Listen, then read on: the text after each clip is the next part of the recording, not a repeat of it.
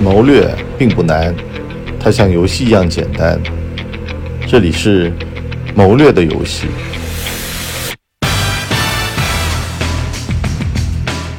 谋略的游戏，今儿个呢讲讲利己主义，或者呢叫做为自己着想。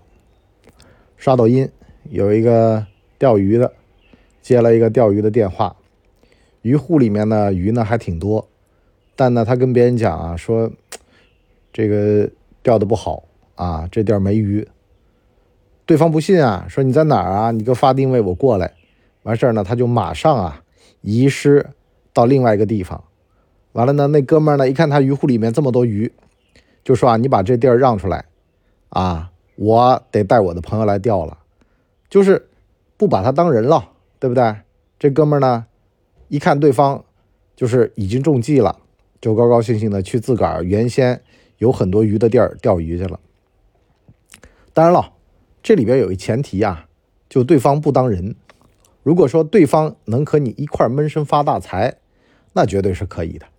但是呢，现实生活当中啊，其实你得知道，有很多人啊，你就知道他被窝里面藏不住屁。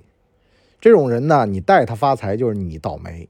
而且吧，说句实话，带人发财，除非是至亲，否则的话，带了还未必有好处，因为人家还有至亲要带呢。至亲带至亲，毕竟少。第二个呢，就是呢，请客，客不待客原则。刷抖音啊，有一哥们儿接电话。然后呢，对方呢说要代客，说行不行？对方说求之不得呀。完了呢，席上那小辈儿说：“大哥啊，不是客不待客吗？”他说：“客不待客是因为呢，带的是贱客。如果带的是贵客，那多带多好。为什么呢？介绍生意啊，有钱挣啊。所以呢，我今天呢在微博上看到一段话，底下吵得不可开交，说的是什么呢？一个人啊挣了几百个 W。我为什么要在这儿说 W？完了呢？不知道提升自己的层次圈层、朋友认知，相反呢，要带着他们一块往上。亲戚朋友啊，身边的人哪知道呢？被拉下去了。这说明一个什么问题啊？就跟我们前面讲的那个钓鱼的故事一样的。你知道你亲戚朋友是什么人？这帮人呢，吃吃喝喝挺好，但是呢？别让他们做生意，因为呢会赔的底裤都不剩的。你就包括说合作生意这档子事儿一样的。我们之前不是讲过那个不成问题的问题里边，两家人弄了这么个农场啊，让这个男主在那经营吗？实际上是什么呀？实际上就是两家人他们彼此之间啊都是一种利益的关系。所以呢，这个哈萨克斯坦前总统。小扎啊，老扎了，现在叫啊，老衲叫老衲啊，这名儿我太长了，我就不报了。这个老衲啊，这个叫纳大汗，就曾经说过嘛，他那会儿啊，苏联解体完了呢，他自个儿呢是被逼建国，有点像那个 当年的李光耀啊，怎么办呢？天天的去找这个叶利钦，要这个要那个，可是呢，跑来跑去发现啊，老是被耍。后来呢，他自个儿就总结出来一句话呀，在国家的元首的这个级别面前啊，是没有资格去谈朋友的，啊，因为呢，他如果给你利益，那他就亏了，那他背后的人是不答应的，所以呢，大家都稳好自个儿的基本盘就得了，是吧？没有朋友利益可言的。那么反过头来说呢，也一样的，挣了钱之后呢，就我看到那个评论就说了，挣钱了之后就让你成为精致的利己主义者的吗？哎，我说啊，你这就不懂人性了。人性是什么呢？恨你有，啊，恨嫌你贫，恨你富。反正呢，你这日子过得比我好了，那我就心里面不高兴了。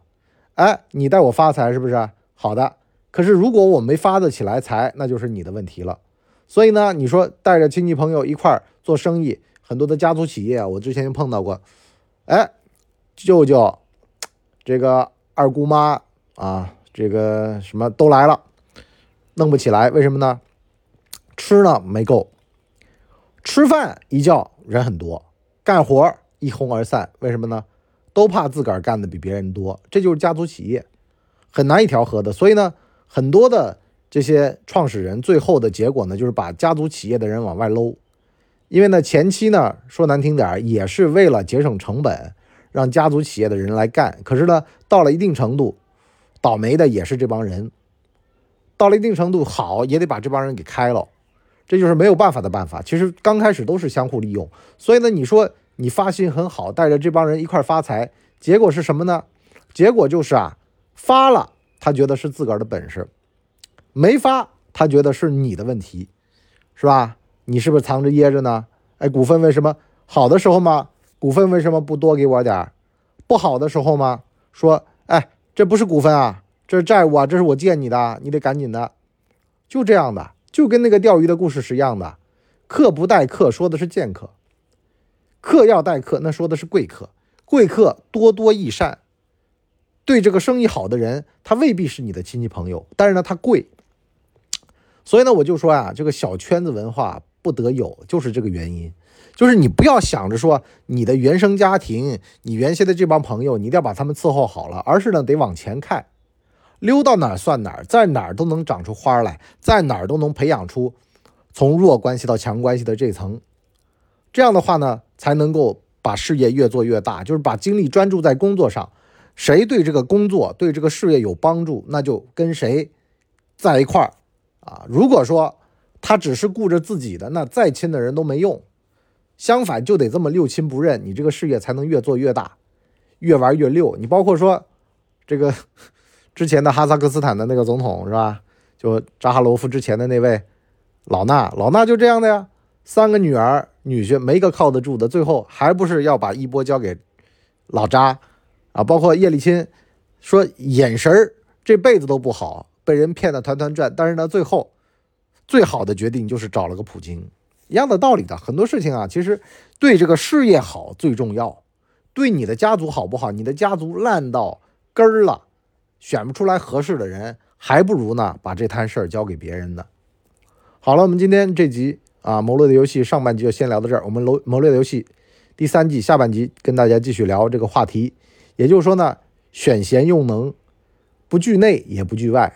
啊，里边的人可以也 OK 呀，是吧？也有很多的这个子女是非常优秀的，这当然未尝不可了。但是呢，就卢卡申科嘛，天天带着他的儿子出访，啊，是吧？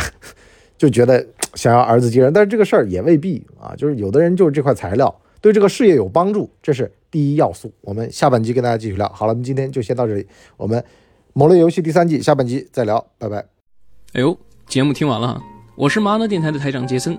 欢迎大家添加干嘛电台官方微信，微信 ID 是文博小号的全拼，加入我们的社群，一起交流成长吧。